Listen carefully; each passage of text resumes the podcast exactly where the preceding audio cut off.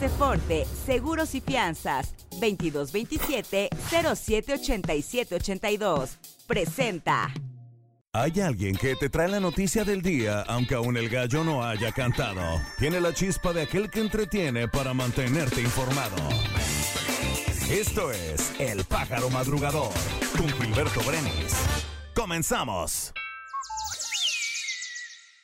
Hola, ¿qué tal? ¿Cómo están? Bienvenidos a El Pájaro Madrugador. Es miércoles, miércoles 18 de octubre, el día 291. Faltan 74 para que termine este 2023. Recuerden que si van a la Ciudad de México, hoy no circula el engomado color rojo, terminación de placa 3 o 4.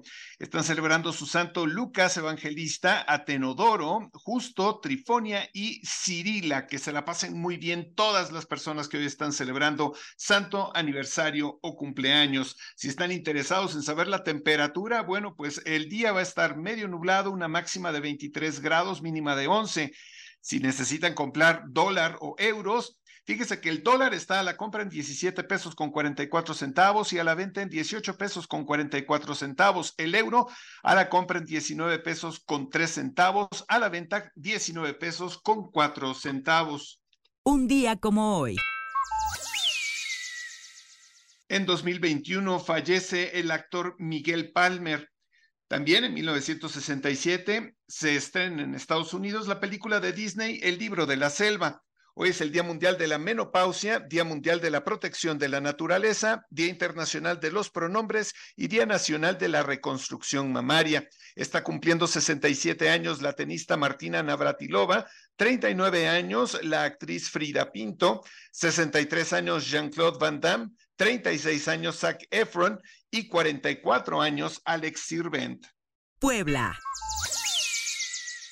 El gobernador Sergio Salomón Céspedes Peregrina informó a través de su cuenta de X que estuvo con el presidente de México, Andrés Manuel López Obrador. Mencionó, estamos dando puntual seguimiento a grandes proyectos de desarrollo en nuestro estado.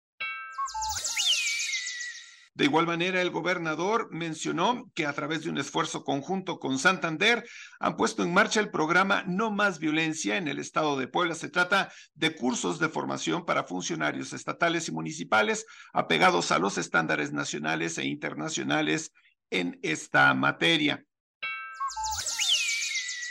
El presidente municipal de Puebla, Eduardo Rivera Pérez, menciona que pusieron en marcha más de 400 videocámaras, con lo que recuperan y ya está en operación la plataforma de videovigilancia ciudadana. Con esta app gratuita, menciona el edil, los ciudadanos podrán observar lo que pasa en las calles y alertar sobre alguna emergencia. Los secretarios de Gobernación Javier Aquino Limón y de Educación Isabel Merlo encabezaron la entrega del Premio Estatal de la Juventud Vicente Suárez 2023 a proyectos destacados en Puebla.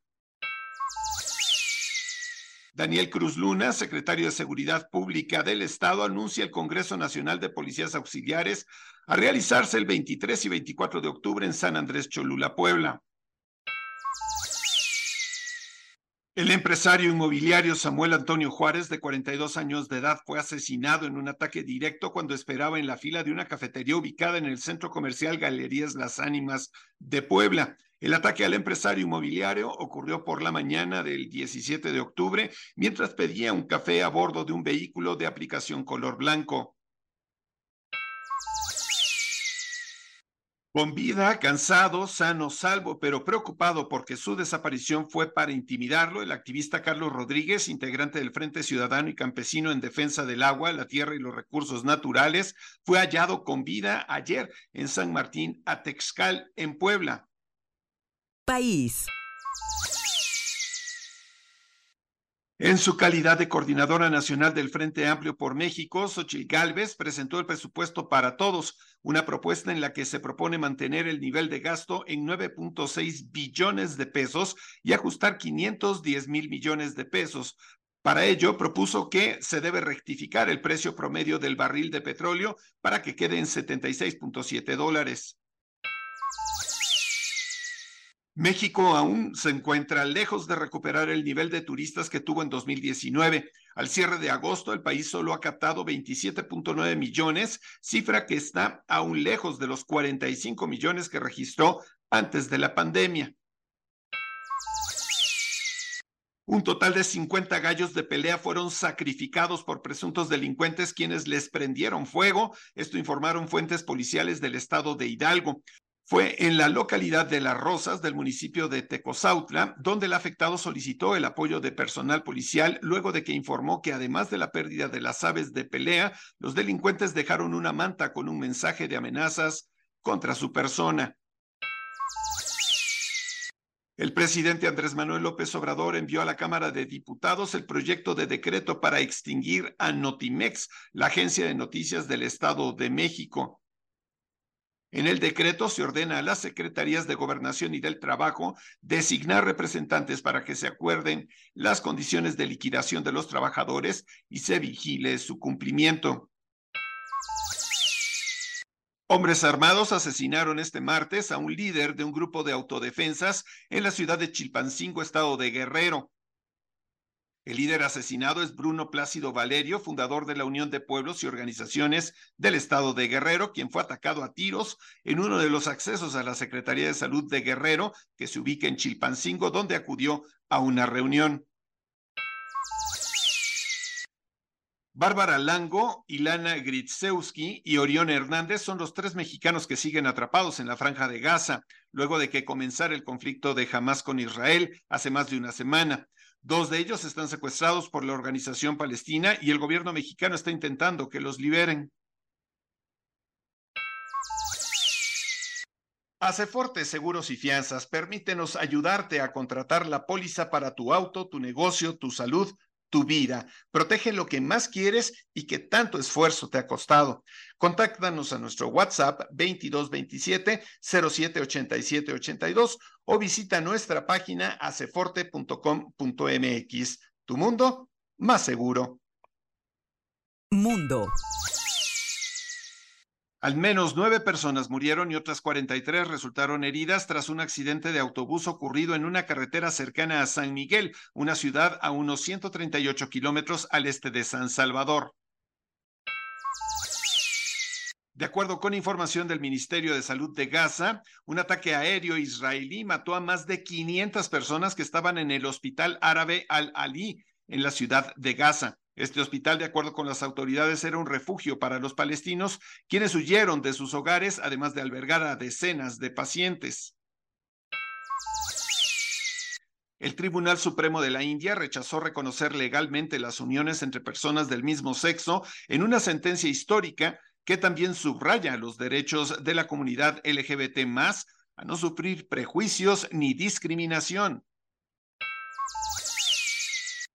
Greta Thunberg fue detenida este martes en una protesta frente a una conferencia sobre petróleo y gas, antes conocida como la Conferencia Petróleo y Dinero, en un lujoso hotel de cinco estrellas en Londres. La Policía Metropolitana de ese lugar dijo en un comunicado publicado en X que se realizaron varias detenciones frente al Hotel Park Lane de esa ciudad.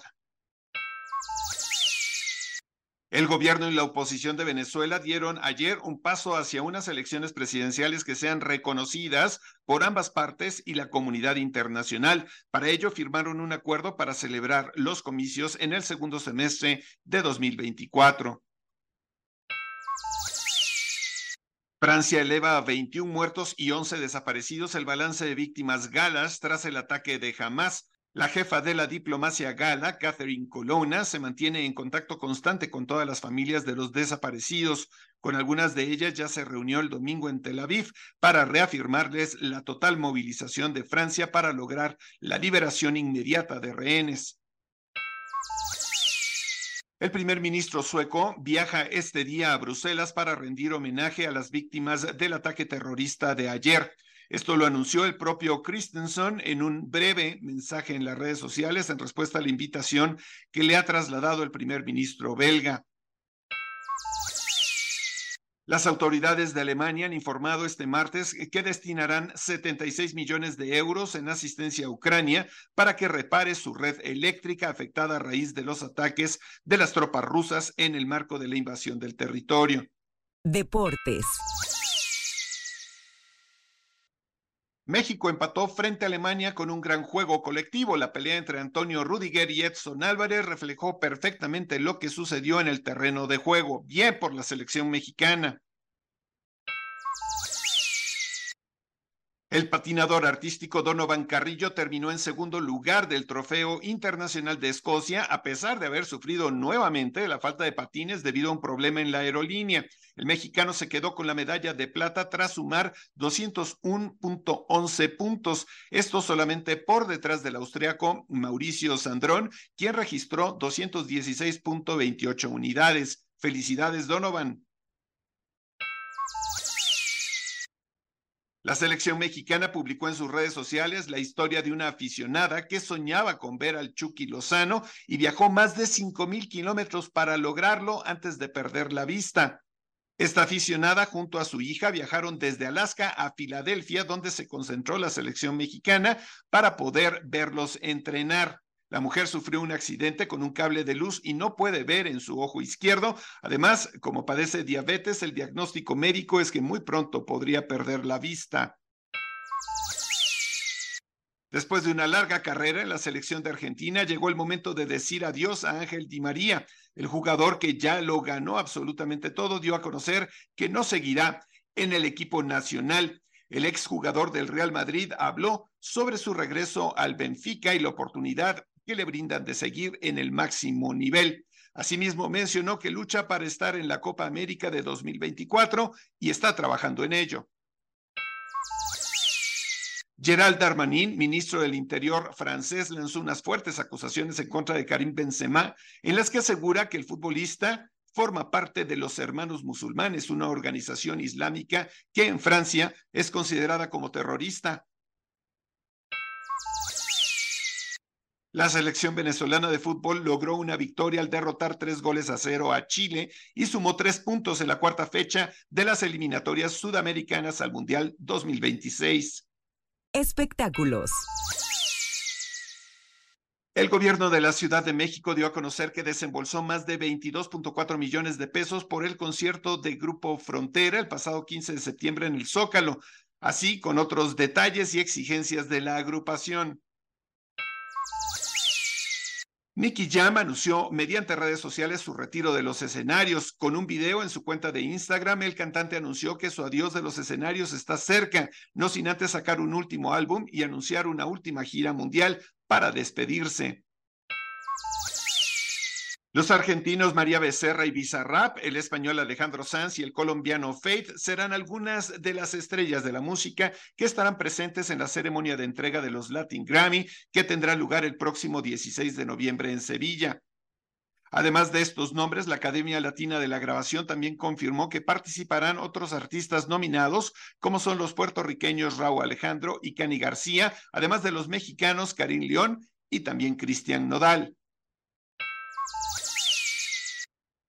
El libro de memorias de Britney Spears, The Woman in Me, no ha salido a la luz todavía, sin embargo, ya está empezando a dar de qué hablar. Una de las declaraciones que hace la denominada princesa del pop es que mientras fue novia del cantante Justin Timberlake a principios de los años 2000, quedó embarazada del intérprete de Sexy Back y tuvo que abortar. México recibirá una estrella del cine internacional, pues la actriz Jessica Chastain estará de visita en el país junto a Peter Sarsgaard, quienes acompañarán al director mexicano Michel Franco para la presentación de su película Memory. La gala se llevará a cabo el 21 de octubre y forma parte de las actividades del Festival Internacional de Morelia. Shakira está viviendo momentos complicados porque su padre, William Mebarak, está delicado de salud, tanto que gente cercana a la familia ha asegurado que podrían tratarse de los últimos días del papá del artista, quien con 92 años de edad se encuentra hospitalizado desde el fin de semana. Fiscales especiales dijeron el martes que buscan acusar nuevamente al actor Alec Baldwin de homicidio involuntario por la muerte a tiros de una directora de fotografía en el set de una película del oeste en Nuevo México hace dos años. Negocios. Tesla emitió otro retiro del mercado para miles de sus vehículos modelo X, luego de un informe de problemas de seguridad realizado por la Administración Nacional de Seguridad del Tráfico en Carreteras. Jeff Bezos, fundador de Amazon y la tercera mayor fortuna del mundo, compró por 79 millones de dólares una nueva propiedad en la exclusiva isla de Indian Creek, conocida como el Búnker de los Billonarios y ubicada en Miami Beach, en la bahía Vizcaína. Hasta aquí las noticias. Gracias por habernos acompañado en una edición más del Pájaro Madrugador. Te pido por favor que te suscribas, que le des like y por supuesto que nos dejes comentarios. Y todo, todo sirve y funciona. Disculparán ustedes la voz. Espero que tengan un excelente miércoles a disfrutar el día y nos escuchamos mañana en la cuarta emisión del Pájaro Madrugador. Hasta entonces. Aceforte, Seguros y Fianzas, 2227-078782. Presentó. Esto fue El Pájaro Madrugador. Nos escuchamos mañana.